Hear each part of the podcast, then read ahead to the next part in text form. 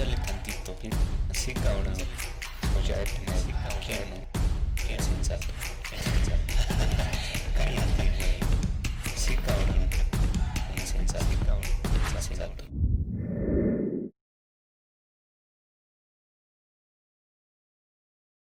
Hola, ¿cómo están? ¿Cómo están? Espero que estén súper, súper bien. Eh, les quiero decir que no saben cuánto me ha costado grabar este episodio porque real el ruido ha estado hasta arriba a full. Entonces espero que no lo escuchen muchísimo. De todas formas como que traté de controlar toda esa onda, pero sí. Una disculpita. ¿Cómo están? ¿Cómo les ha ido en su semana? Yo la verdad es que estoy pues en desequilibrio, como que a veces estoy bien, a veces estoy más abajo y todo eso. Pero pues ahí la llevamos y, y pues intentando siempre ir para adelante, ¿no? Hoy estamos aquí, bien congregación. no, perdón, qué pedo.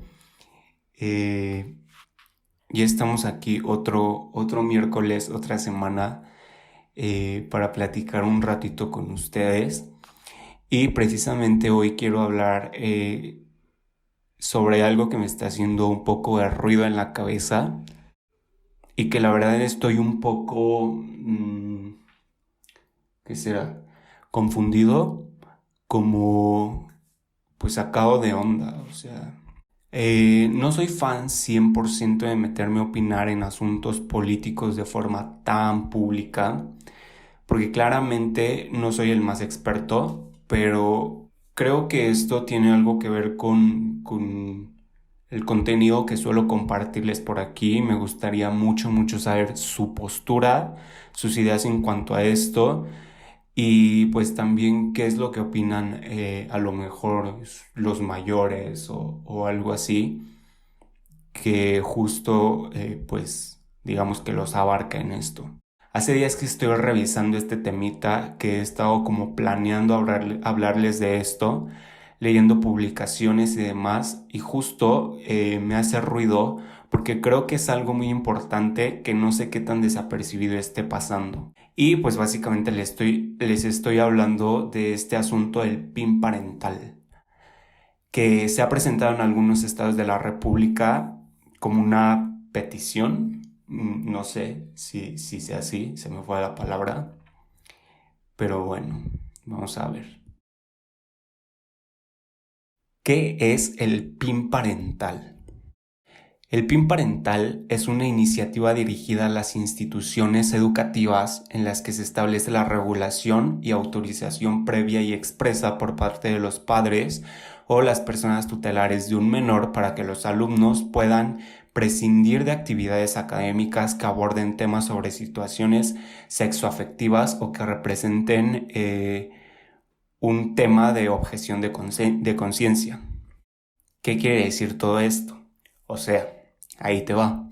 Que los papás de los niños que asistan a las escuelas pueden decidir si sus hijos participan o no en actividades como clases, charlas, talleres, etcétera, todo este pedo académico que traten estos temas sexuales. Los principales temas que vi que se ponen en cuestión son el feminismo, la identidad de género, la diversidad sexual, hablando también del colectivo LGBTTIQA+, y pues todos estos temas sociales que han estado buscando un espacio en el contexto mundial actual y pues también incluso sobre temas de sexualidad básicos como son las relaciones sexuales y todo lo que implica, ya sabes. A simple vista, chance te parece coherente que los papás puedan decidir que sí y que no para sus hijos. El principal argumento es que se consideran temas intrusivos para la conciencia y la intimidad de los menores. O sea, que se habla hasta de una especie de adoctrinamiento forzado en estos temas que según ellos no son necesarios en un aula de clases o se pueden prescindir. Actualmente y para la fecha de hoy que estás escuchando esto que es miércoles 10 de junio, sé que esta iniciativa se presentó en dos estados, Nuevo León y Aguascalientes. Dos situaciones, y es que en realidad no sé bien qué pensar o por qué está guiado este movimiento y qué tan desapercibido está pasando ahorita. En Aguascalientes ha sido aprobado. y en Nuevo León rechazado. Parece una buena noticia, pero ¿será? En Nuevo León las estadísticas muestran el rechazo por parte de 12 personas. O sea, 12 personas dijeron que no. Hubo 9 abstenciones. Entonces, pues estas personas, entre que sí y que no, pues decidieron mejor no votar. Pero los votos a favor casi a la par fueron un total de 20. Entonces estamos hablando de 20 contra 21. Y esto nos muestra o nos saca a relucir que sí hay bastante gente dentro de las instituciones gubernamentales que apoyan esta iniciativa del PIN parental.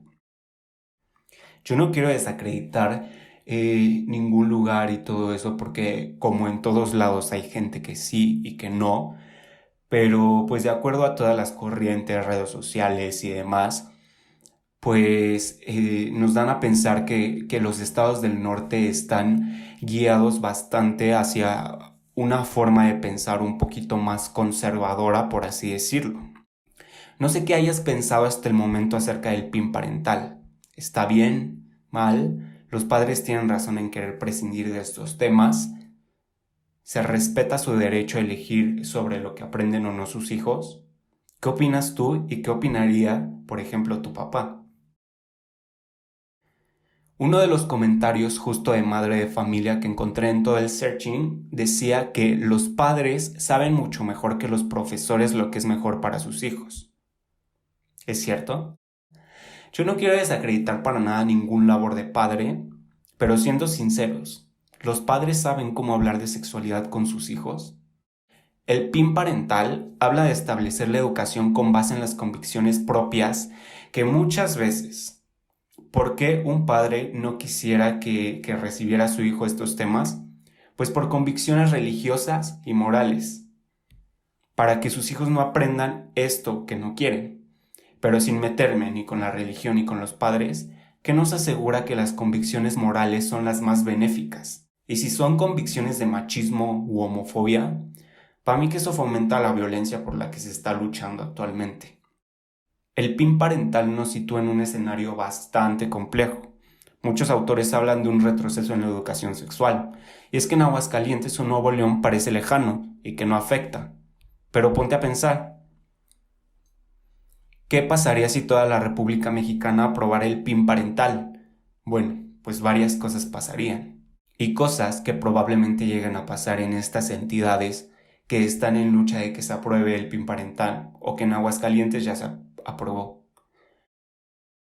Hablando de algo tan básico como la sexualidad, o sea, tener relaciones sexuales, la educación sexual tiene una implicación en los embarazos juveniles no deseados, así como en los métodos de protección para evitar las enfermedades de transmisión sexual. Es importante poner de manifiesto a las personas que están aprendiendo qué significa una relación sexual y todo lo que conlleva. El abuso sexual a menores y principalmente a niñas aumentaría, pues no sería posible la detección oportuna del mismo por la incapacidad de los niños para expresar esto, para hablar sobre esto. Es decir, si un niño no conoce su cuerpo, puede haber mucha confusión al momento de que este niño trate de expresar un abuso. Aunque se creería que los padres tienen toda la responsabilidad de enseñarle a sus hijos que no los pueden tocar, cómo se llaman las partes de su cuerpo, no estamos seguros. También hablamos de un desbalance dentro de la identidad sexual de los niños, o sea, se encontraría truncada, ya que no sabrían más allá de lo que se les enseña moral y religiosamente en la casa. Además de que aumentarían las conductas de odio por desconocimiento contra homosexuales, lesbianas, bisexuales, etc. El privar a los niños de estos conocimientos impide la formación de una opinión independiente hacia estos temas tan importantes, lo que contribuye a todo esto que se está tratando de erradicar actualmente, el machismo, la LGBTfobia, entre otras conductas violentas. Además de que fomenta en un futuro que estas personas con limitación a la educación sexual puedan desconocer y por tanto actuar eh, agresivamente en un ámbito sexual hacia alguien más. Y por último, que esto lo quise dejar al último porque no sé que también esté, pero desde mi perspectiva me parece que desacredita el plan educativo y a los docentes que lo siguen, y que es un plan precisamente aprobado dentro de las instituciones gubernamentales. Entre otras cosas que pasarían, supongo. El PIN parental es una iniciativa que no se debe aprobar. La educación sexual en las escuelas es algo bastante importante, ya que no solo hablamos de educación sexual acerca de las relaciones sexuales, sino que conlleva un panorama enorme de situaciones que surgen a partir de esto y que precisamente se busca frenar con el conocimiento acerca de la sexualidad. Hay un debate grandísimo acerca del PIN parental. Pero tú qué crees? ¿El PIN parental censura la educación o da libertad de educación para los padres? ¿Quién debería elegir qué aprende un niño? Espero que te haya gustado este episodio, que te haya dado para reflexionar y que a lo mejor te haya, eh, te haya dejado ahí algo que tú puedas compartir o que incluso puedas informarte más. Ya sabes que te puedes suscribir aquí abajito en el botón para que te lleguen notificaciones siempre que yo subo un, un nuevo episodio que son todos los miércoles. Y pues nada, también está abajo eh, toda la onda de las redes sociales para que sigas la página de Insensato en Instagram. Y pues nada, que si compartes, le das like y demás. Muchas gracias por escuchar.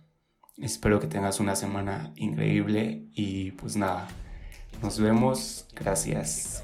Bye. Besos.